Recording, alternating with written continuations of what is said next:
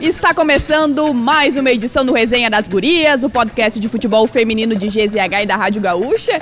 E hoje, inclusive, com transmissão ao vivo no YouTube de GZH. Então, para quem está nos acompanhando, o cenário é diferente. Tem uma música, tem um som, um ambiente, porque a decisão do Campeonato Gaúcho feminino merecia, né? Ter um cenário diferente, coisas novas aqui no Resenha das Gurias. Então hoje estamos reunidos aqui no Resenha das Gurias para falar muito sobre esse primeiro Grenal, começando na quarta-feira. Depois a decisão no próximo domingo na Arena do Grêmio. Teremos Beira Rio e Arena do Grêmio recebendo as duas decisões. E a gente reuniu um grande elenco, Carol Freitas, para a gente projetar muito essa primeira decisão só a Elite, né? Tu começou a falar, ah, estamos num cenário novo, estamos no Gaúcho Sports Bar, com camisas, taça, milhares de coisas, pô, e não tinha como, né?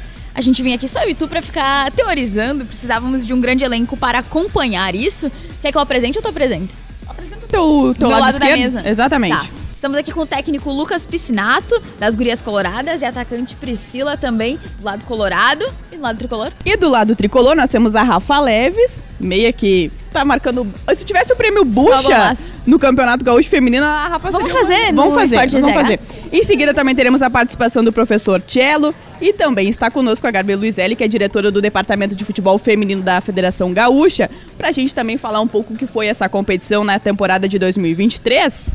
Eu vou começar então com aquela pergunta para as atletas, né? Que serão as, raiz, grandes, raiz. É, as grandes protagonistas. Vou começar para quem, para quem tá mandando esse primeiro jogo para Priscila, porque é a sétima edição, não, é a sétima edição desde a reabertura dos departamentos. Já tivemos grenais na, nessa temporada, mas agora é valendo o título, Priscila. E aí, como é que foi essa semana? Como tem sido esses últimos dias, essas últimas horas antes dessa grande, dessa primeira grande decisão? Seja bem-vinda. Ah, boa noite a todos de casa e boa noite a vocês. Está é, tá sendo uma expectativa muito grande. É, com certeza vai ser um jogo muito, muito grande, jogo de, de final, como se espera, né? Em, nos estádios também muito importante. É, mas foi uma semana muito forte. Estamos treinando ainda. Vamos ter um ou dois dias ainda aí para fazer essa última preparação e ir forte para essa final.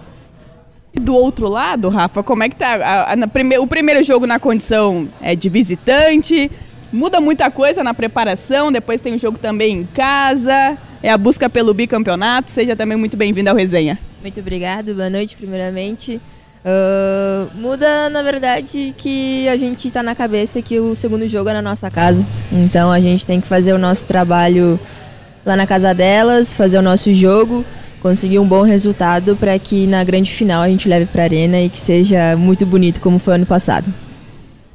Gurias também, né? Acho que a gente fala muito, até pelo que aconteceu no ano passado, né? De termos recordes de público no, no, estadual em relação às temporadas anteriores, de que cada ano se espera que seja ainda melhor, né? Então a gente vai ter duas decisões nos grandes estádios, finalmente, né, Valéria Possamay? Teremos as gurias jogando na, nos estádios principais dos clubes. E eu queria perguntar para vocês a respeito disso também. Como é que fica a expectativa? Porque a gente sabe que é muito diferente jogar no Sesc, jogar no CTL Dourado e jogar na Arena e no Beira Rio. Como é que fica a expectativa também para a presença presença de público, para um apoio maior? O que, que vocês estão esperando também desses jogos? Ah, vivenciamos isso no, no brasileiro ali também, na final. É, creio que isso importa muito, é, é um apoio a mais ali pra gente e, e é acostumar com isso, que a cada dia mais o futebol feminino está crescendo, os estádios estão lotando e é um momento muito importante pro, pro futebol feminino. E para ti, Rafa? Com certeza, concordo também com a Pri. O futebol feminino está só crescendo, evoluindo, então acredito que os estádios cada vez mais vai ficar lotado. Uh, e acredito também que ali no, no Beira Rio, esse próximo jogo, acredito que vai ter um bom público e na Arena, se Deus quiser também. E cada vez mais esse espetáculo fica muito mais bonito com a torcida na, na nossa casa e na casa delas também. Bom, eu vou aproveitar para puxar para o papo também professor Lucas Piscinato, porque o Inter vem é, recentemente da campanha na Copa Libertadores Feminina, foi a quarta melhor equipe, mas agora é, é um outro campeonato e vocês precisaram virar essa chave muito rapidamente. É, como foi essa virada? Agora você também indo pra, pela primeira vez para uma decisão de campeonato gaúcho. Como é que está também a tua expectativa pessoal para essa decisão? É, foi uma mudança de chave muito rápida, né? As competições acabaram se encavalando ali, então a gente chegou na viagem da Libertadores. Três dias depois a gente teve um jogo difícil contra o Juventude na nossa casa. É, mas foi importante a gente mudar rapidamente e a, e a equipe estava muito concentrada para. É, muito preparada para depois da Libertadores colocar todo o nosso foco em cima da, do Campeonato Gaúcho. Querendo ou não, a gente ficou bastante frustrado por não ter conseguido o título da Libertadores, né? Da, da maneira como a gente foi eliminado. A gente sabia que a gente poderia ter talvez dado um passinho a mais, beliscado uma final. Então tudo isso mexeu muito com o grupo e a gente está muito motivado para usar toda essa frustração que ficou engasgada na Libertadores para tentar esse título é, estadual. A gente sabe que vai ser um, é, dois jogos complicadíssimos, dois grenais, mas a gente espera fazer duas grandes partidas, merecer sair com esse título. É, e a gente está falando muito né, sobre, o, sobre os clássicos e até já para trazer também o serviço ao torcedor. Ingressos estão disponíveis no site do Inter, podem ser comercializados pelo valor de 10 reais para o público em geral. Para o sócio, para a sócia do Inter também tem promoção de ingressos, mediante o check-in a entrada é liberada. E a gente está aqui nesse clima no Gaúcho Sports Bar, agradecendo muito também a audiência para quem nos acompanha através do YouTube de GZH, grande parceria aqui do Gaúcho Sports Bar, que tem a KTO.com, que também é a nossa grande parceira no Resenha, também agradecer muito a parceria de Unila Salle, duas grandes parcerias que estiveram conosco também ao longo dessa temporada, porque a gente está falando de Campeonato Gaúcho e até dá uma nostalgia, porque a temporada, né? A temporada vai Está chegando ao sendo, fim. né? Estamos em é. novembro, tá na hora de acabar e começar de novo, né? Tomara, né? O mais breve possível. Mas vou aproveitar também, já que a gente está falando de campeonato gaúcho, a Gabi Luizelli também é a nossa convidada, diretora do Departamento de Futebol Feminino da Federação. Gabi, eu acho que a gente tem falado muito é que o modelo desse ano Campeonato Gaúcho repetiu o mesmo do ano passado, com as equipes do interior participando da primeira fase, depois a dupla Grenal. Digamos que é uma fórmula que, que tem agradado todo mundo, que vocês pensam também em manter para o ano que vem? Seja bem-vinda. Bom, boa noite, boa noite a todos aí que estão assistindo a gente, boa noite a vocês. Obrigada mais uma vez pelo espaço de estar aqui. Eu acho que é import muito importante essa divulgação, que a gente consiga ter essas duas grandes finais com grandes públicos, que isso cada vez mais valoriza né, o futebol feminino gaúcho. Então, uh, com certeza, é uma fórmula que a gente mudou a partir do ano passado. Né? Eu acho que teve uma aprovação grande dos, dos clubes, da maioria dos clubes. A gente tem um calendário muito apertado para os estaduais, então a gente precisa trabalhar com alternativas. Uh, a gente não tem muitas datas que nem a CBF disponibiliza, porque a gente não pode ter jogos durante a semana, né? Na maioria dos times não podem jogar, então isso nos reduz ainda mais as datas. Então a gente trabalha com o que a gente tem, né? A gente precisa ter noção da nossa realidade, da realidade dos nossos clubes, principalmente do interior, que a gente sabe a dificuldade. E eu acho que foi uma forma que agradou. A gente conseguiu né, trazer uma maior competitividade né, pro para a competição, né? A gente acabou com o acesso do Juventude também tendo os quatro hoje os quatro semifinalistas da competição em Campeonato Brasileiro, disputando o Campeonato Brasileiro ano que vem. Então acho que é importante, acho que o nível dos jogos vem melhorando, né? Acho que foi bem nítido para quem tem assistido os jogos. Os clubes do interior também têm investido um pouco mais, tem, né? Eles buscaram muito essa vaga da A3 com o acesso do Juventude, então a gente, né, se criou uma maior competitividade entre os outros clubes para conseguir o acesso. Então, acho que foi muito importante.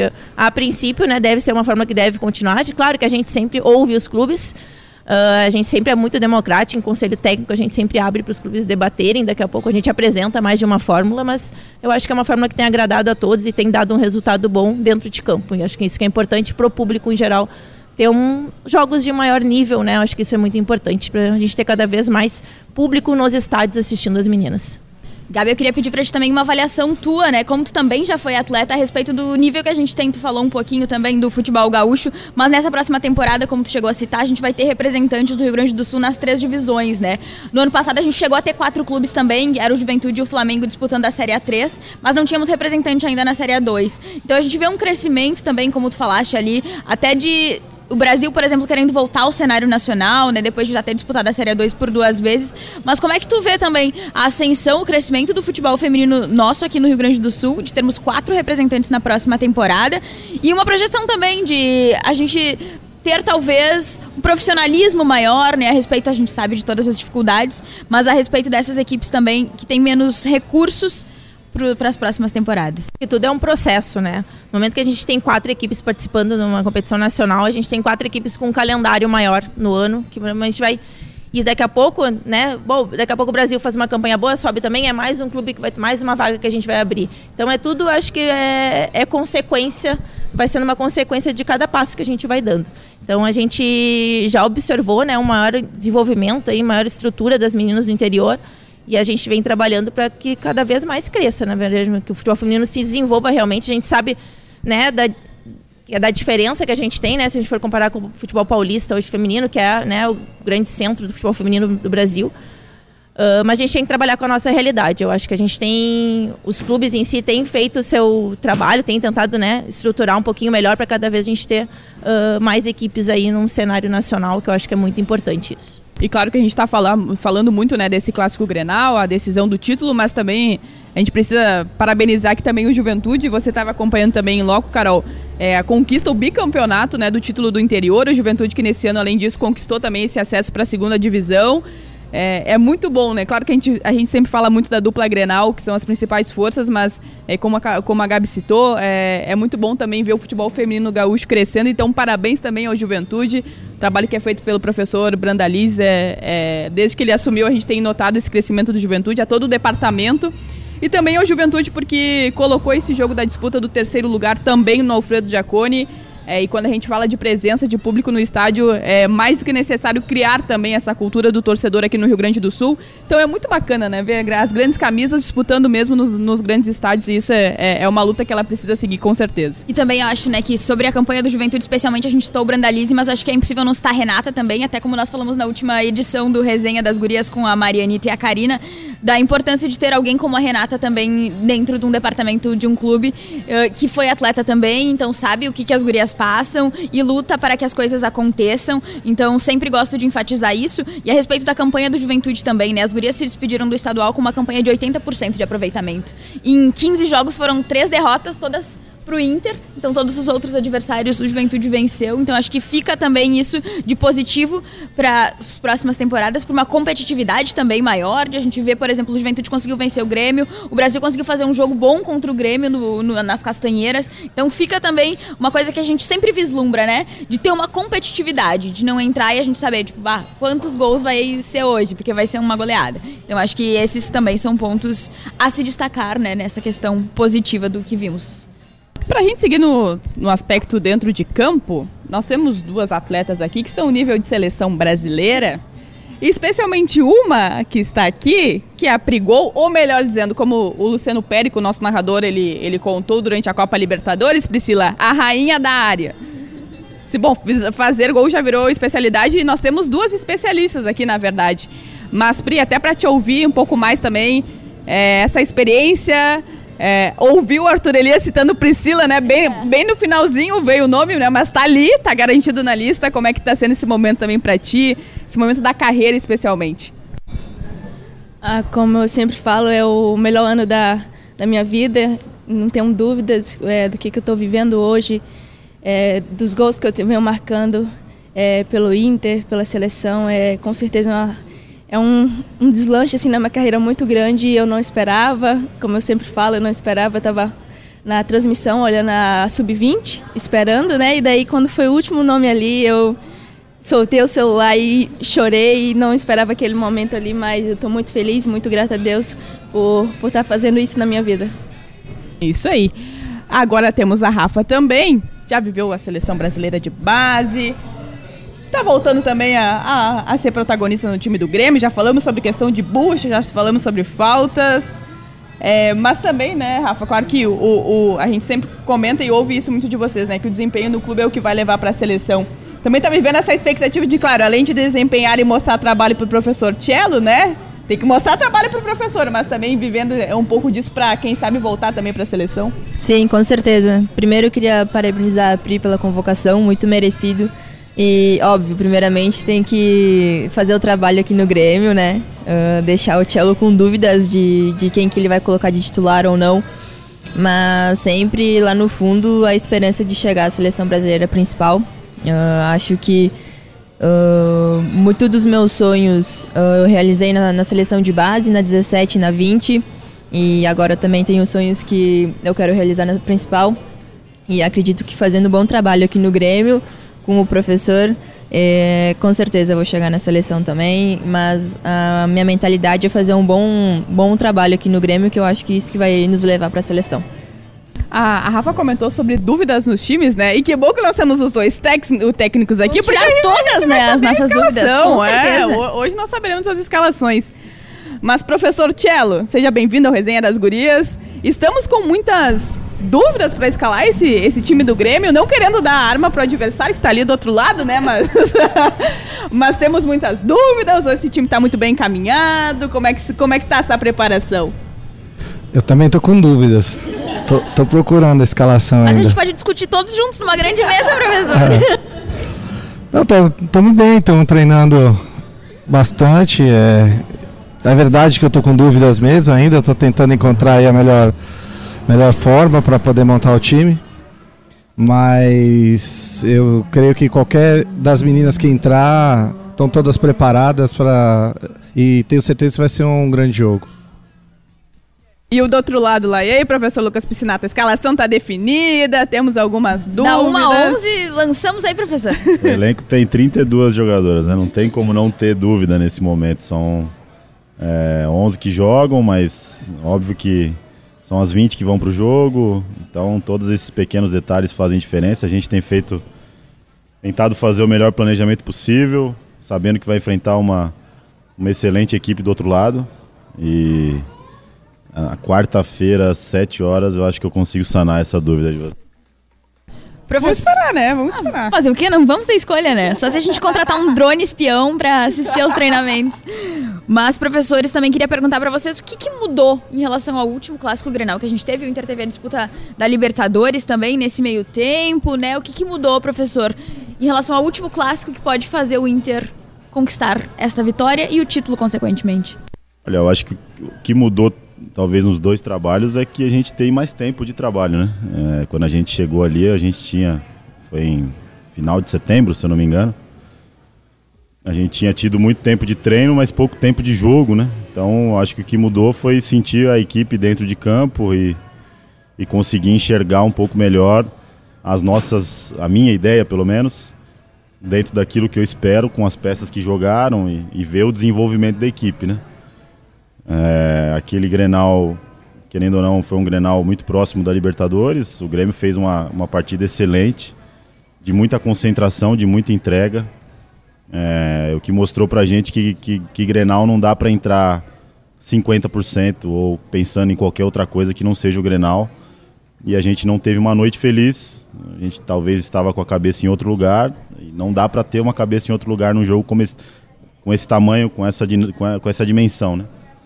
Então acho que foram coisas que mudaram de lá para cá, um tempo maior de trabalho, um tempo maior de, de preparação, ver o time desempenhando. E acredito que nesse momento de final, todos 100% da concentração vai estar para a gente tentar trazer esse título de volta para o Beira-Rio. Óbvio que, de novo, a gente vai enfrentar uma grande equipe do outro lado, mas a gente está bem preparado para todos os desafios.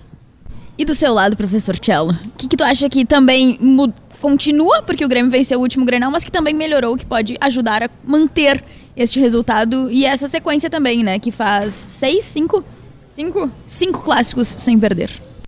São situações semelhantes, né? Ele chegou praticamente como eu cheguei, são trabalhos recentes, ainda são recentes, né? Eu acho que estou indo para o quarto mês à frente do Grêmio e o Lucas também na frente do Inter. É, sabe que em quatro meses a gente já consegue ir construindo um trabalho, mas é muito longe ainda de, de você estar tá consolidado, né? Mas de lá para cá aumentou o tempo de, de trabalho de cada um. Eu acho que o Inter fez uma grande Libertadores, é, pegou mais ritmo de jogo do que a gente aqui. Por outro lado, a gente fez uma grande Ladies Cup também, que, que trouxe muito respeito e moral pro para o Grêmio. Foi muito importante essa conquista das meninas. São momentos diferentes de cada equipe, mas eu acho que tanto o Inter, é, que fez uma grande Libertadores, e a gente também com, com, essa, com essa conquista da Ladies Cup, porque foram meninas do profissional, é, a gente consegue estar tá aí no, com um espírito muito forte para fazer um grande jogo. Mas em si, mesmo que é o que o Lucas falou. A gente tem um pouco mais de tempo de trabalho e aí vai melhorando a nossa performance, né? Até vou aproveitar para seguir no, no, na, nas perguntas aqui para os treinadores, porque nós temos duas atletas que já sabem um pouco sobre o que, que é a rivalidade do Clássico Grenal e vocês agora vão para o segundo Clássico ambos.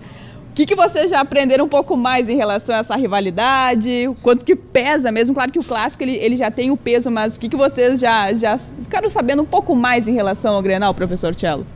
Eu acho que, assim, é, acho que é, o mesmo sentimento que eu tive é o mesmo que o Lucas deve ter tido. Nós aprendemos com as atletas, com as remanescentes, né?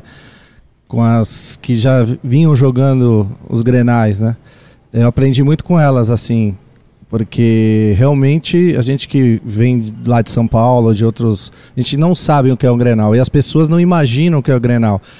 É muito fácil quem está do lado de fora, assim, em São Paulo, ver um pela televisão, mas não tem noção do que é. Isso eu posso falar porque é o que aconteceu com a gente. E, então foi um, uma experiência nova, muito legal, que é, é diferente, é diferente de um Corinthians em Palmeiras, de um São Paulo e Santos, o Grenal é tanto no masculino quanto no feminino, é outra atmosfera, tudo. E eu acho da minha parte, eu acho que ele pode dizer também por ele, mas eu sinto que deve ser a mesma coisa. A gente chegou ali, primeiro jogo, e o jogo foi rolando, no calor do jogo, a gente foi entendendo, pelo menos comigo foi assim. E a gente sempre aprende com as atletas também, né? E elas, na verdade, foram elas que ensinaram a gente, pelo menos no meu caso ali, o sentimento de um Grenal foi trocar a roda com, com o carro andando, né? É por aí, professor Bicinato? Acho que é bem por aí, né? É, querendo ou não, como o Tiago falou, em São Paulo a gente tem uma quantidade de clássicos muito grande, né? Então, eu acho que ele acaba banalizando o clássico. Não que se você banaliza um Palmeiras e Corinthians, nem nada disso, mas é, aqui por ser uma, um jogo que você só tem um outro adversário, né? Só tem um grande adversário no estado os grenais eles acabam sendo bem marcados, né? Você, você conversa com as jogadoras, elas conseguem lembrar o grenal que aconteceu tal coisa. Ah, esse é o grenal que aconteceu tal coisa. Esse é o grenal que, que a gente perdeu, que a bola bateu na trave, voltou e foi o gol da Raquel. Tipo, elas conseguem contextualizar cada grenal para por a gente entender que é um, um jogo tão grande, né? E, e acho que como o Tielo falou, a gente aprendeu um pouco na prática ali, é diferente, o jogo é realmente outro jogo os climas ficaram exaltados por nada durante o jogo, assim, por situações que talvez é, se é, fosse, é, se, se, fosse o, se fosse um jogo normal, o clima não ficaria, não teriam é, as encaradas que teve, as entradas fortes que tem. Mas acho que tudo isso é característica disso, uma rivalidade muito grande já, bem estabelecida. E acho que deu para ter o gosto do que é jogar o Grenal. E como eu falei, não dá para jogar um jogo desse tamanho se a gente não tiver 250% voltado. E a gente espera que nesse próximo nesses próximos dois grenais o, grupo esteja totalmente concentrado para a gente poder fazer partidas à altura do que o Grenal merece. Gurias também agora queria perguntar para vocês a respeito de como chegam os times no, no fator assim de confiança também, eu acho, né? Porque tanto o Grêmio quanto o Inter vieram de goleadas nas semifinais, que acho que também dá uma tranquilidade maior, assim, mesmo que as duas equipes fossem favoritas, acho que o resultado também foi elástico e dá uma confiança, talvez, maior para o que vem pela frente. Então, queria uma avaliação de vocês de como chegam Inter e Grêmio agora para a decisão. O que, que vocês acham que nas primeiras partidas ali do Gauchão uh, foram positivos? O que vocês acham que ainda dá para melhorar até a bola rolar nessa próxima quarta-feira? Ah, no meu caso ali, é, eu sinto também pelas meninas, eu estava com a seleção sub-20, joguei poucos jogos do Gaúcho, mas esse último jogo foi muito importante para a gente, sim, a gente é, acabar adotando um estilo de jogo, acabar mudando alguma coisa que a gente fez nos no jogos passados. É, eu cheguei ali e a gente conseguiu tipo é, fazer um bom jogo e mostrar ali para as outras equipes, principalmente para o Grêmio ali, que também a gente está pronto para o próximo jogo. E tá, foi, foi muito bom esse jogo aí, esse último jogo, para a gente poder pegar uma confiança a mais. E para ti, Rafa? Uh, também digo isso porque foram duas semifinais, né? Dois jogos das semifinais muito difícil. Como tu falou no começo também, o primeiro jogo do Brasil de Farroupilha a gente conseguiu vencer de virada, então foi um jogo muito difícil. E acredito que trazendo para nossa casa a gente conseguiu fazer uma bela partida que fez a gente ter mais animação, com certeza, para jogar essas finais. Mas a gente tem entendimento que, uh, além de ser uma final, é um grenal, e além de ser um grenal, é uma final. Então, todas as atletas têm esse entendimento, agora o nosso professor também.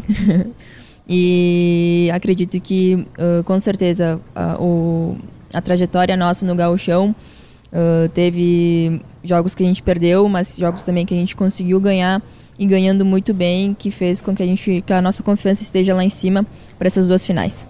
Eu vou ir para esse lado aqui, porque é o lado visitante, depois tu vai ir para o teu lado mandante. Vamos lá. Mas porque tem também toda a estratégia da partida, claro que do outro lado tem, tem, tem um grande adversário. Jogar como visitante muda alguma coisa na estratégia, professor? Na preparação, no que é passado para as atletas, até porque depois tem a decisão que vai jogar em casa? Você sabe que eu e o Lucas a gente tem uma coisa em comum, né? O irmão dele é jornalista e o meu também. Os dois, os, os dois são repórteres. Treinadinhos. Então é difícil vocês pegarem a gente.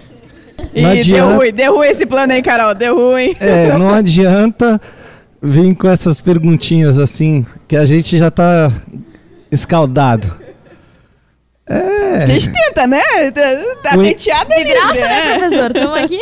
Na verdade, é um jogo só. É um jogo de 200 minutos, né? Com os acréscimos. E acho que tem que se traçar a estratégia para esses 200 minutos. E é o que a gente vai fazer, e eu tenho certeza que ele do lado de lá também vai fazer. A gente sabe que são dois jogos, nada, nada é decidido no primeiro jogo, então aí tem que ter muita sabedoria para poder administrar esse primeiro tempo que vai ser desse jogo, para a gente poder decidir em casa, né?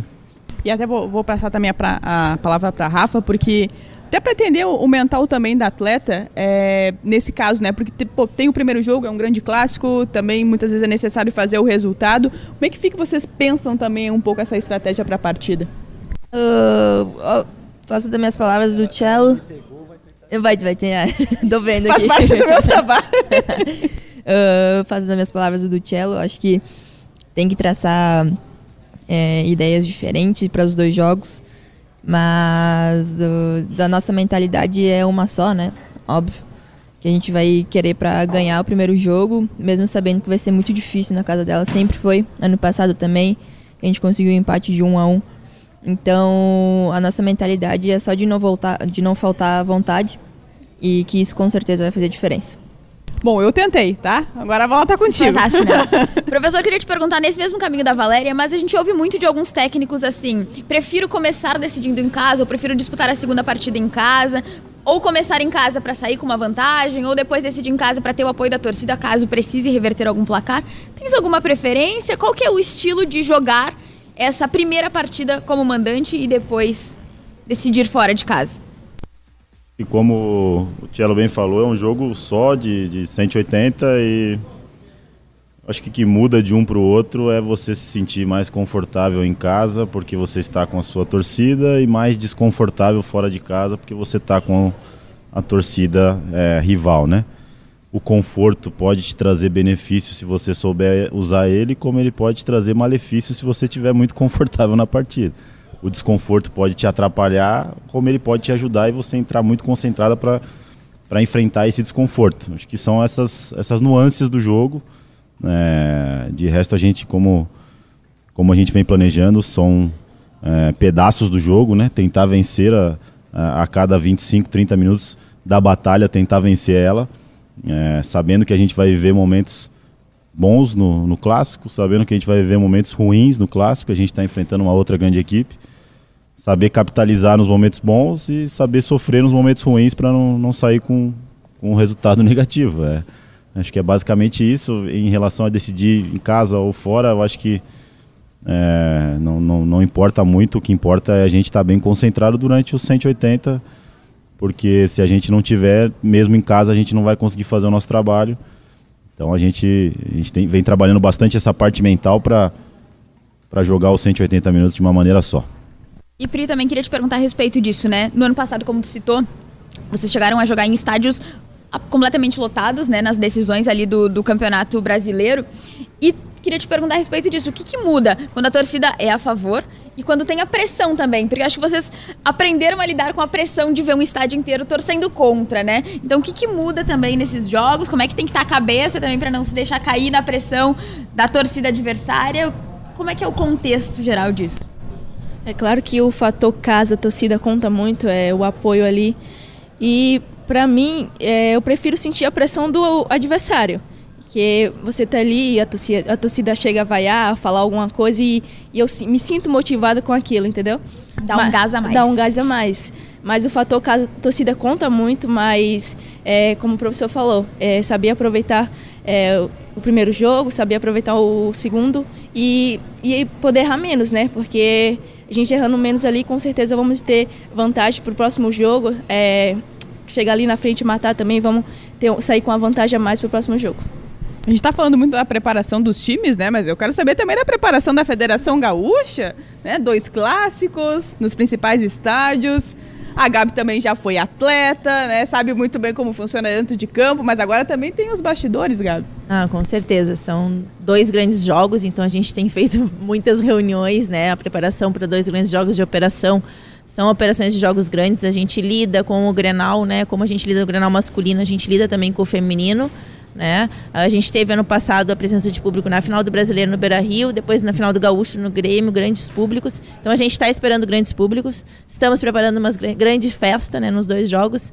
Então a gente só fica aí o convite né, para que o público gaúcho faça presença nos estádios, que a gente vai fazer de tudo para que nos horários determinados, no momento zero ali, aconteça que a bola role e que as meninas brilhem dentro de campo, porque esse é o nosso objetivo dentro da federação. Olha, e o torcedor ele tá muito mais do que convocado para essas duas decisões, porque é, é na quarta-feira, 8 da noite, dá para chegar tranquilo, né? Você acompanhar a partida e depois no outro domingo pela manhã. Achei que você ia falar depois beber uma cervejinha. Não, mas Não. aí o torcedor ele pode fazer o que ele quiser. E olha, e tem, e tem bastante alternativas, né, no entorno dos estádios. Mas também no outro domingo, a gente sabe que tem a dupla Grenal também entrando em campo, mas é 10 e meia da manhã, dá para ir lá conferir a partida também na arena, fazer o churrasco depois à tarde, daí dá para conferir o Grêmio jogando, o Internacional jogando. E agora, para a gente também falar um pouco mais desse clássico, que, o que representa, Rafa, assim, a, a possibilidade de poder vencer mais um clássico e o Grêmio, nesse caso, está buscando esse bicampeonato? Ah, muito, né? Uh, a gente sabe que o Grêmio talvez demorou um bom tempo a ganhar do Inter, né?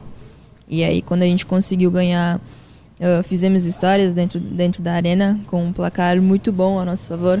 E a gente vem mantendo isso, a vitória no, nos grenais. E acho que o pensamento tem que ser desse sempre para frente, né? Uh, acima de tudo, a gente sabe que uh, qualquer Grenal é, é um campeonato à parte. Então, tendo isso em uma final de um estadual, acredito que todas as jogadoras, tanto do nosso lado quanto do lado dela, sabe a importância disso, sabe a vontade que dá ainda mais de vencer um Grenal, né? Então, da minha parte é muito importante, o, o coração bate um pouquinho mais forte é, minha família com certeza vai estar tá junto comigo de novo. E ano passado eu realizei meu sonho de, de ter eles lá e ganhar um título na arena e com certeza vai ser um maior sonho ainda esse ano acontecer a mesma coisa.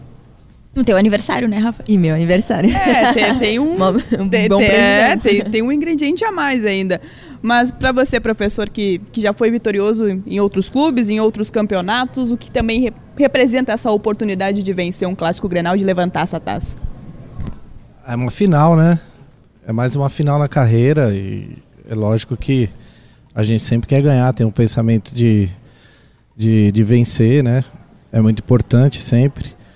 Eu, eu não gosto de perder nem para o ímpar, mas a gente sabe que tem um grande uma grande equipe do outro lado e, e vai ser o final. Eu já estou acostumado, graças tem uns cabelinhos brancos aqui, né? Já estou um pouco acostumado aí na minha carreira, já disputei várias finais, vários momentos. Mas eu posso dizer que, assim, pelo fato de ser esse, essa atmosfera de um Grenal, tal, uma coisa nova, sempre é uma coisa diferente, sempre tem um frio na barriga, sempre tem uma importância diferente. Então, assim, é, a representatividade é muito grande nesse momento e é a maior de todas, né? Sempre falo isso, toda vez que chego numa final nova, sempre falo que é a mais importante da, da minha carreira, né? E é assim que eu encaro as coisas, né? Tenho certeza que vai ser um grande jogo. Vou passar essa pergunta também para a Priscila, que está vivendo esse momento na carreira também. O que, que representa essa possibilidade de erguer uma taça do Campeonato Gaúcho? Ah, principalmente para o clube, representa a gente voltar a ganhar esse título. Uh, ano passado a equipe do Grêmio conquistou esse título, mas representa sim a gente coroar a nossa trajetória até aqui. Como o professor falou no começo, coroar também um pouco da nossa trajetória na Libertadores, que não foi como a gente queria, mas é, é, trazer esse aprendizado que a gente teve nessa competição e conquistar esse último título aí, esse último, essa última competição aqui no, no do Inter, é, pelo, pelo galchão aí, para a gente erguer essa taça. E aí, professor, o que, que representa essa, essa possibilidade? Olha, representa muito, né? Eu, eu, não tenho ainda a quantidade de tempo trabalhado do que o Cello tem na, na carreira. Fiz algumas finais de, de estadual, mas nunca venci um estadual. Né? Então, para mim, representa demais. É tentar vencer pela primeira vez um campeonato estadual na minha carreira. Bati na trave algumas vezes e, é, obviamente, tentar voltar a vencer um, um clássico Grenal vocês mesmas colocaram quatro ou cinco aí, já que cinco que o Grêmio não vence, é, algumas partidas bem apertadas, a outras, como a Rafa bem lembrou, um, um atropelo na, na, arena do ano passado. E óbvio que isso motiva muito todo mundo que está no clube a tentar voltar a vencer o Grenal e acho que naturalmente vencer o Grenal trazer esse título de volta para o Beira Rio. A gente sabe que tem uma equipe espetacular do outro lado, um trabalho muito bom sendo realizado, mas é como qualquer um no, no, no futebol não gosta de perder e a gente vai tentar fazer o nosso melhor para merecer sair com, com esse título. Eu queria perguntar também para vocês, professores, o que a gente fala, o que a gente fala muito, né, um assunto que a gente gosta muito, que é a promoção de atletas da base para o profissional. Coincidentemente, temos duas atletas que passaram também pelas bases dos clubes, mas eu queria perguntar sobre o que a gente já viu. A gente falou muito sobre os trabalhos ainda serem recentes, mas a gente vê, por exemplo, a Gisele ganhando uma oportunidade com o senhor professor estreando bem, a Raíssa Bahia passando a atuar numa nova função de lateral esquerda. Então eu queria perguntar também o que, que o senhor tinha dito para nós, que estava de olho já na base, mas a gente viu isso também acontecendo na prática, né? Então o que, que pôdes ver já? Citamos também a Ladies Cup Sub-20, né? O que que... Ah, como eu falei para vocês, né, assim, eu tô, eu tô me envolvendo bastante, assim, sempre me envolvi em todos os clubes, assim, é, é, ou se eu estava num clube que não tinha base, eu sempre olhei para as meninas mais novas, a base é o futuro e ainda mais nos tempos que a gente vive hoje dessa evolução do futebol feminino, antigamente não tinha base assim, era uma coisa empírica, né, é, que a menina de 15 jogava com a de 30, mas eu uma coisa que eu sempre, eu nunca tive medo de colocar a menina nova para jogar. E elas sabem disso. Eu até quando eu cheguei no Grêmio, depois de um tempo, eu sempre falei até isso para diretoria e tudo, que falei para jogadoras que uma menina de 19 anos, por exemplo, ela não pode estar tá jogando titular na equipe principal e uma menina de 25, 24 está no banco para ela, tem alguma coisa errada, né? E, e é isso é um, até para motivar as jogadoras mais velhas, sabendo que eu dou oportunidade. Então a Gisele tem 17 anos, eu mandei escrever a papel também, e a Maria, que eu não sabia que tinha 14, achei que tinha 15, mas eu pedi para escrever no profissional e eu ia levar ela nos jogos. Então, assim, é uma coisa que eu tenho prazer, né? De, de lançar novas atletas. Sempre, sempre tive esse, esse prazer. E é uma coisa também que a gente tem em comum. O Lucas veio da base lá do Centro Olímpico, né? No São Paulo ele cresceu junto com uma equipe nova, sempre lançou novas jogadoras. E acho que eu, tanto para mim quanto para ele é um prazer poder a gente às vezes até ser o pai da criança, né? Da gente lançar uma menina e no futuro ver que ela chegou na seleção brasileira, tal, e você fala assim, pô, eu eu agreguei, fiz parte da história dessa jogadora. Então, assim, uma coisa eu nunca tive medo de de colocar as meninas novas e vou estar sempre olhando, né? para as meninas novas.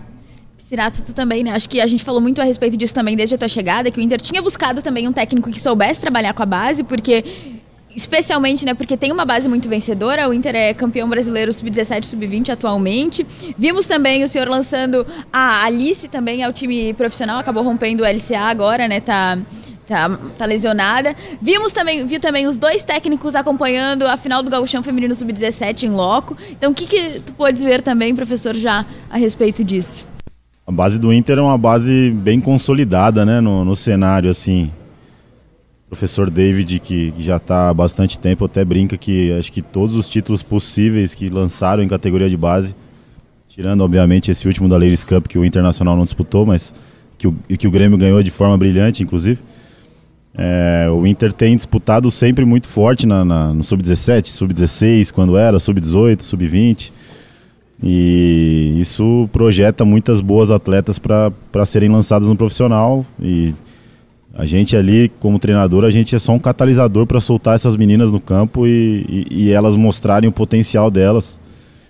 E no, no, internacional o grupo é muito jovem, né? São 13, 14 jogadoras que ainda são sub-20, então acaba tendo muito espaço, né? E a gente sempre trabalhei com categoria de base, sempre trabalhei com, é, com jogadoras jovens e é sempre um prazer colocar elas na, na melhor situação possível e que elas possam sempre colocar em campo toda a irreverência que elas trazem, né? Porque no final das contas essa juventude traz um pouco da irreverência de, é, de você não ter responsabilidade, de você buscar a sua jogada.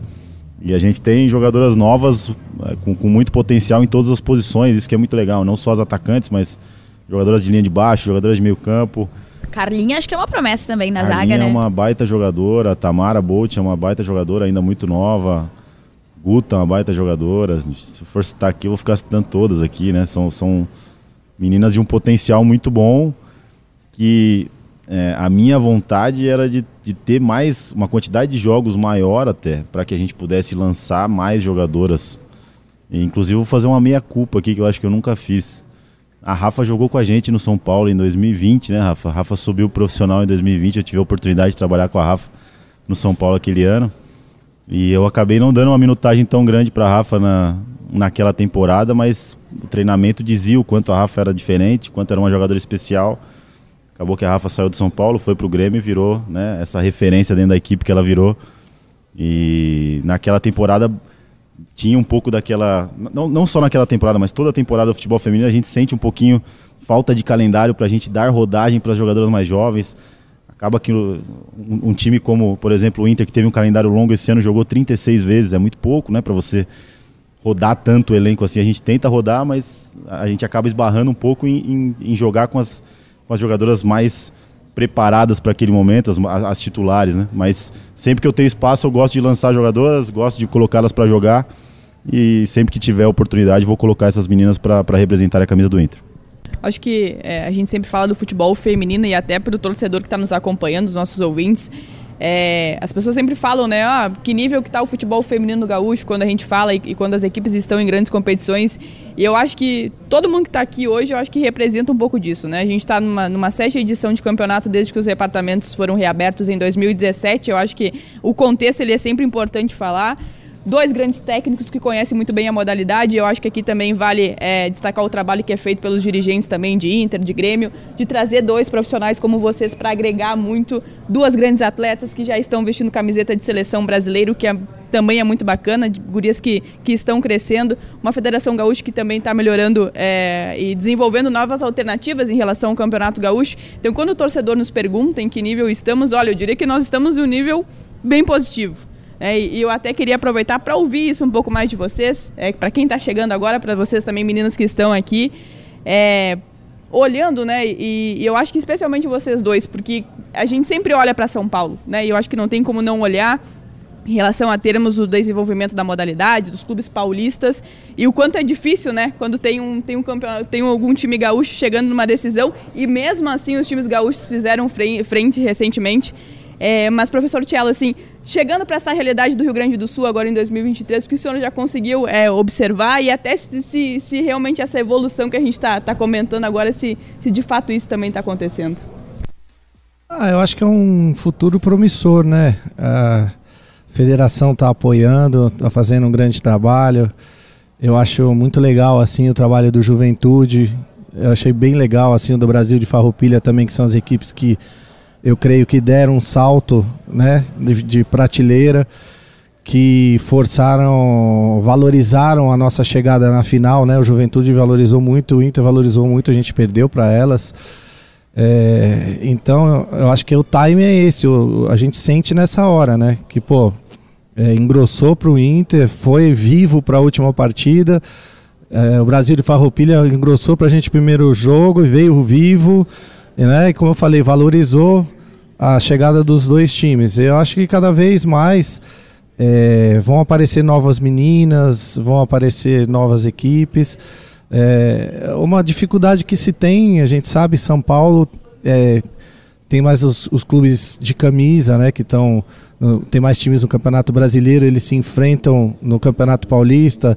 A gente tem uma dificuldade, acho que aqui o Grêmio Inter, às vezes até de contratar jogadoras de uma certa prateleira, porque elas querem jogar o Campeonato Paulista, elas não querem sair de São Paulo, às vezes até querem vir trabalhar com o Lucas, comigo, num gigante como o Inter, num gigante como o Grêmio, mas aí elas falam assim, ah, mas eu, eu queria jogar a Libertadores, eu queria jogar um Paulista, né? E às vezes, por exemplo, nesse caso, esse ano o Grêmio só jogou o Galchão, então é difícil você seduzir às vezes um atleta nesse sentido, né? Já o, o Inter teve aí a Libertadores, consegue seduzir e trazer jogadoras. Então, mas muito importante, o, o, nosso objetivo também é poder fazer mais calendário para isso, reforçar o time, fazer um bom campeonato brasileiro quem sabe ir para uma Libertadores. E eu acho que se o Inter chegou onde chegou na, na Libertadores, ele valoriza, acaba valorizando o campeonato e os, os representantes do gaúchos, né, com a boa campanha que eles fizeram. Então é assim, é um processo, né? Um vai puxando o outro e, e as coisas estão acontecendo. Acho que então só aqui, mas nos outros estados cada vez mais o futebol feminino vai evoluir e daqui uns anos vai vai todas as atletas vão querer estar em todos os times grandes em todos os estados. Para quem vem de São Paulo, professor, inclusive, né, pelo trabalho que está fazendo aqui, também voltou a ser, ser cotada em São Paulo também, mas já entendemos que o foco está no Campeonato Gaúcho, mas fique à vontade se o senhor quiser responder, até porque a gente teve notícias de São Paulo que o Corinthians estaria interessado no seu trabalho, então fique à vontade. É, mas o que também o senhor já encontrou dessa realidade do futebol feminino gaúcho aqui que, que pode mostrar que, olha, estamos caminhando no, na trajetória certa? Olha, me, me, surpreendeu bem positivamente, na verdade, assim. É, principalmente as quatro equipes, né? Não, só, não as quatro equipes que a gente esperava muito do Inter e Grêmio, mas o Brasil de Farroupilha fez um jogo muito duro com a gente na fase de grupo. O Juventude nem se fala, estava empatando o jogo até os 40 e tantos. A gente fez um jogo muito ruim por conta da postura do Juventude, então se mostrou uma equipe muito competitiva, muito bem treinada.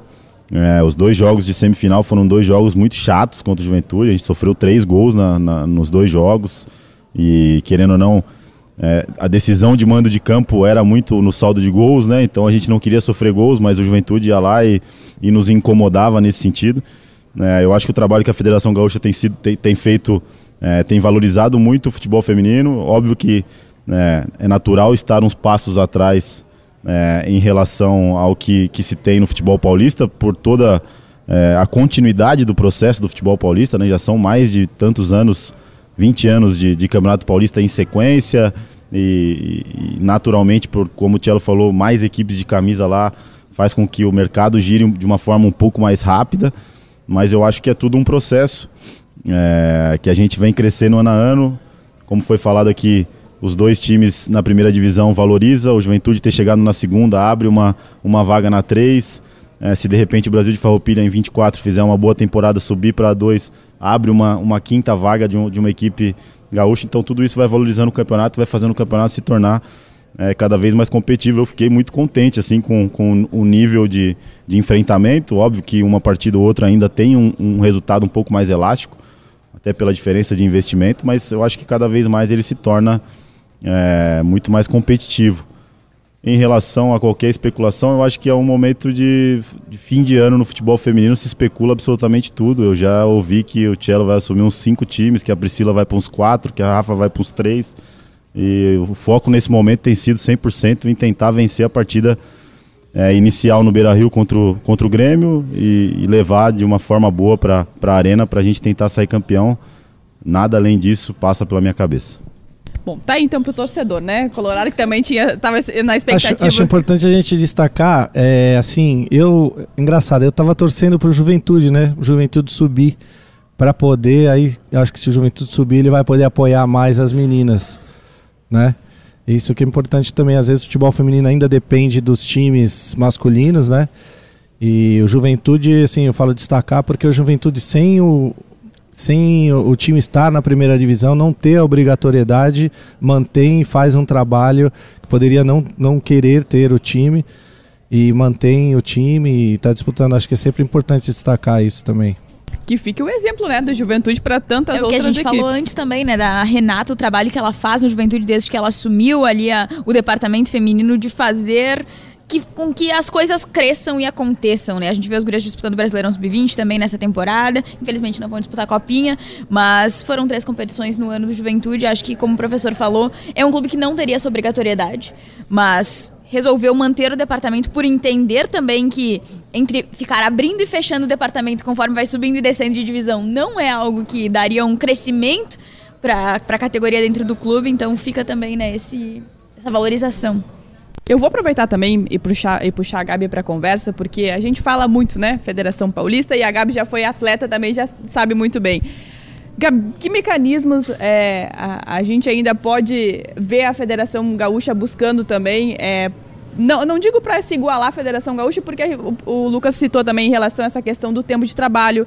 A gente está falando de departamentos aqui que, que foram reabertos em 2017, então tem uma, tem uma caminhada ainda mas o, o que ainda a federação pode fazer para que o futebol feminino ainda seja mais valorizado e, e até o que vocês também estão trabalhando em relação a isso? Eu sempre falo, é que falamos aqui várias vezes e vários usaram essa palavra, é um processo, né?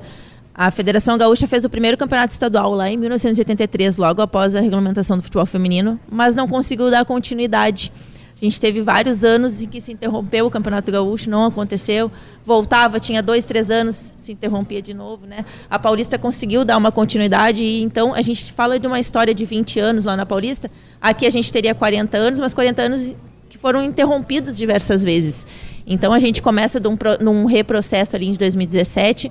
Né, com a volta né, da dupla Grenal, que estava alguns anos aí uh, inativo. Né, eu vivi esse limbo, vamos dizer, do futebol gaúcho, né, sem a dupla Grenal, então a gente vê a, qual a diferença realmente, e por isso a gente consegue enxergar a dificuldade dos clubes do interior, porque era a dificuldade que, que eu vivi, né, na época. Então, uh, hoje, né, a gente trabalha cada vez mais para buscar apoiadores, né, a gente tem hoje apoiadores que nos possibilitam de ajudar os clubes, né, e tenho certeza que essa ajuda Uh, para os clubes do interior ela é fundamental, né? Talvez a gente teria muito menos equipes na competição, então a gente consegue dar uma ajuda para eles participarem da competição com um mínimo de estrutura para as meninas poderem ali desenvolver o futebol delas.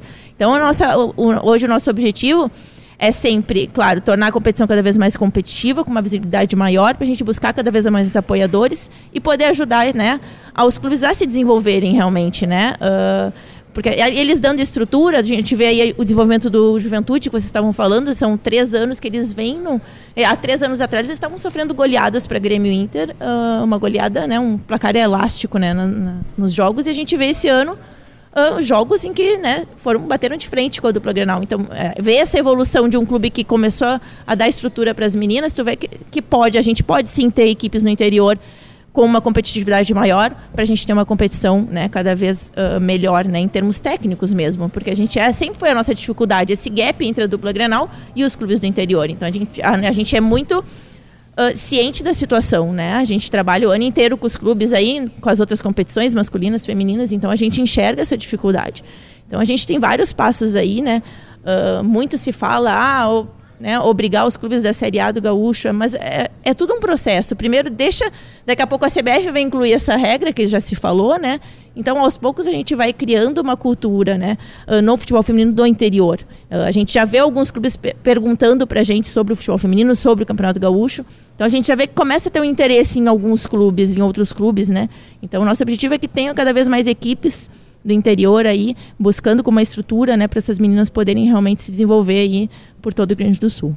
Gabi, também a gente falou muito né, dos cases positivos, que acho que Juventude Brasil, mais uma vez, mas eu queria te perguntar também, porque a gente não voltou a conversar, eu sei que foge um pouco da pauta de Grenal, mas a gente viu nesse gauchão também uma situação bem triste, eu acho, que a gente pode usar essa palavra, que foi envolvendo o Guarani de Bagé, teve uma partida interrompida porque não tinha o número mínimo de atletas para se terminar o jogo também. Então acho que uh, queria te perguntar a respeito disso também, o que que que, que fica disso também? O que, que a federação já conversou com o clube de repente, mas o que, que fica para que no ano que vem, por exemplo, a gente não veja nenhuma equipe passando por isso? E eu acho que a gente fala muito mais do que do, do fator humano nessa parte, né? Que depois desse jogo eu conversei com as gurias e tu viu o abatimento nítido na, no semblante delas de passarem por uma situação ah, assim. Com certeza quem sofre mais nessa questão são as meninas, né? Não é, acaba não sendo o clube. Então a gente fica, com certeza a gente acompanhou toda a situação.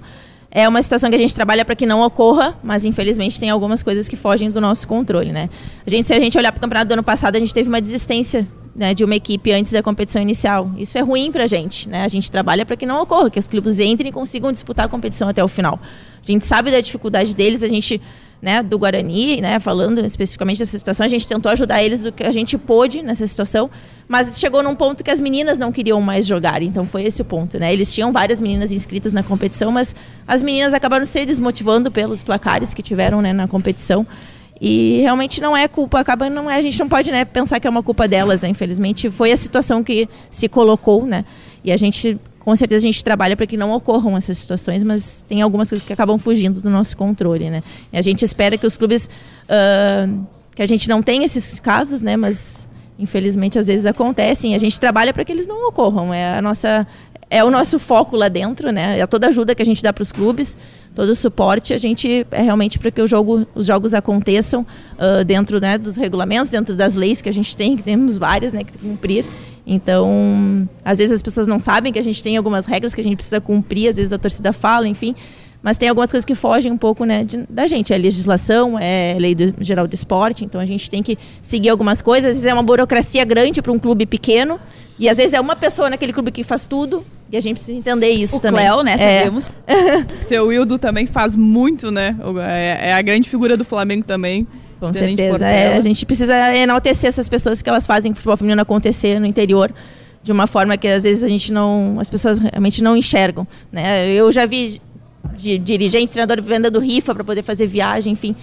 Então a gente precisa enaltecer também essas pessoas que fazem aí de tudo aí para acontecer o futebol feminino no interior. Só pra citar mais uma pessoa, né? A gente falou do seu Wildo, falou do, do Cléo do Guarani, mas também não tem como a gente não falar da Marli do Elite, né? Com certeza. Também disputou a Taça das Favelas ali com uma base de elenco que também disputou o Gauchão, então acho Tem que o são- Cruzeiro também que tá. Tem o Cruzeiro também que está começando, também. né, agora as atividades. Então, enfim, são várias pessoas que às vezes quem tá acompanhando os jogos não sabe quem elas Anônimas, são. né? Mas felizmente a gente sabe quem elas são, né? Bom, né? E a gente ficou aqui. Já passou. é, nossa, a a re- essa grande resenha foi e voltou. Mas a gente também precisa encerrar, porque tem uma preparação também aqui dos dois lados, né? E até pra gente criar aquela grande credibilidade de. Olha, eles voltarão também a conversar conosco, né? Não, não abusar muito. É, mais de uma hora, acho que. É. Mas agora é o momento que eu gostaria muito de pedir para vocês também para convocar mesmo esse torcedor de Grêmio, de Internacional para comparecer mesmo aos estádios. Tem esse primeiro jogo na quarta-feira. E aí vamos começar pelo lado mandante, né? Pro torcedor acompanhar. Pro torcedor colorado ver Priscila também em campo, marcando gols, comemorações, né? Vai, vamos chamar esse torcedor também, Priscila? Vamos lá, vamos convocar, que nem o Arthur Elias, assim. Convocação, convocação. É, torcida colorada, contamos com o apoio de vocês. É, sabemos que vai ser um grande espetáculo e às 8 horas, quarta-feira, contamos com a presença de vocês, tá bom? E não esqueça também, domingo tem, tem de volta, né? 10 e meia no domingo. 10 e meia, vou pedir pro professor também, né? Vamos lá, vamos convocar esse torcedor. Vambora, né? Horário bom, quarta-feira à noite, estádio maravilhoso, um grande jogo, um grande clássico. Que o torcedor colorado possa é, vir em peso para ser um, a 12 jogadora e, e que a gente possa sair com, com felicidade nessa primeira, primeira final. O bom de tudo é que quarta-feira é só o primeiro, porque ainda no domingo tem a decisão na arena. Então vamos lá, Rafa. Vamos convocar esse torcedor que no ano passado já, já teve o gostinho do primeiro título jogando na arena. Isso mesmo, vamos fazer mais bonito que o ano passado, né? Torcida gremista que compareça a todos que podem nesta quarta-feira, às 20 horas, lá no Beira Rio. a gente sabe que vai ser um belo jogo, mas que na volta, na nossa casa, vai ser mais bonito ainda. Professor também com a palavra. Vamos, vamos, vamos convocar esses torcedores, Vou hein? ser redundante aqui, né? Assim, todo mundo já falou, eu acho que é, a gente tem visto aí fora, né? Ali no, na Neoquímica, o grande público, a gente viu lá na Espanha, e a gente viu aqui o ano passado na festa do Grêmio, do Inter. E pra gente que tá no futebol feminino, envolvido já, todos nós aqui há um bom tempo, a gente luta por isso, luta por esse momento. Então a gente quer que o torcedor venha, né? E a gente vai, tenho certeza da parte do Inter e do Grêmio, nós vamos fazer o melhor possível para tornar um espetáculo para que as pessoas venham e cada vez mais gostem de vir no futebol feminino e acompanhem. Então o torcedor venha, tanto no Beira Rio quanto na Arena, porque a gente vai proporcionar um grande espetáculo. Federação também, vamos junto, é todo mundo na- na- nessa mesma corrente, vamos embora. Sempre, né? A gente conta aí com a presença do público gaúcho nos dois jogos, né? Em dois grandes estádios, dois grandes times, grandes jogadoras em campo. Então que o público gaúcho aí compareça e prestigie essas meninas que elas merecem, que a gente vai estar fazendo pelos bastidores que a festa aconteça lá dentro. Onde tá Estarás indo? lá? Com certeza. o meu, meu credenciamento já foi pedido. E o teu também, né? Meu também. A chefia já pediu. Inclusive, grande abraço pra Alô, chefia. chefia. Alô, chefia. É, mas agradecer a vocês mais uma vez. A gente faz pedidos repetitivos, né? Mas é, é porque é muito bom, né? E, e que bom que a gente tem vocês também pra, pra protagonizar mesmo esse espaço que o Resenha das Gurias abre pra falar muito de futebol feminino. A gente tá chegando nessa reta decisiva e que bom ouvir e entender um pouco que o nosso futebol ele, ele tá crescendo. Claro que tem Inter e Grêmio aqui, mas Juventude, Brasil de Farroupilha, todas as equipes que estão protagonizando um trabalho que é, que é muito bacana também no futebol feminino gaúcho. Então, mais uma vez, muito obrigada. Eu, vou- eu não vou dizer que vai ser o último convite, porque Todos sabemos que vai ser uma mentira se. Exatamente. Então, então e a- além disso, a casa tá, tá sempre aberta. O Gaúcho Sports Bar também, que hoje recebe o Resenha das Gurias. Aliás, muito obrigada também é, a todos envolvidos. A casa tá sempre aberta aqui, tá sempre aberta na Rádio Gaúcha. O espaço é sempre de vocês. Então, Rafa, muito obrigada. Professor Tchelo, muito obrigada pela presença. Professor Lucas Piscinato, Priscila também, muito obrigada. Então, nós vamos ter que encerrar, né? Vamos ter que encerrar? Acabou? Pô, é que passamos um pouquinho do horário, né? Mas a gente volta depois da semana que vem pra falar sobre o que aconteceu, o que rolou nessa decisão. Deixem aí os palpites de vocês no YouTube, depois a gente vai é olhar verdade, quem depois acertou. a gente vai olhar. E agradecendo Vai ganhar muito... um, um parabéns apenas. Um parabéns, exatamente. Vai ser citado no Resenha das Gurias. E muito obrigada também à grande parceria de KTO.com, onde a diversão acontece. Também Unila Salle, os nossos dois grandes parceiros, né, ao longo dessa temporada do futebol feminino. Vem muita coisa por aí, o que ainda é, é muito mais positivo. Tem 2024 ainda pela frente, mas muito obrigada. Tem a Ladies Cup, tem a Copinha. Tem a Ladies Cup. É, não, não terminou Não acabou ainda. ainda. Não acabou. E para quem também nos acompanhou através das imagens aqui no YouTube de GZH, toda a nossa equipe técnica também que colocou esse produto no ar. Aos nossos produtores lá também, Milena Costa, Nicolas Lira, também Janaína Navir, que faz parte da nossa produção do Resenha das Gurias. Grande abraço e a gente volta na próxima Voltamos semana. semana que vem as guria.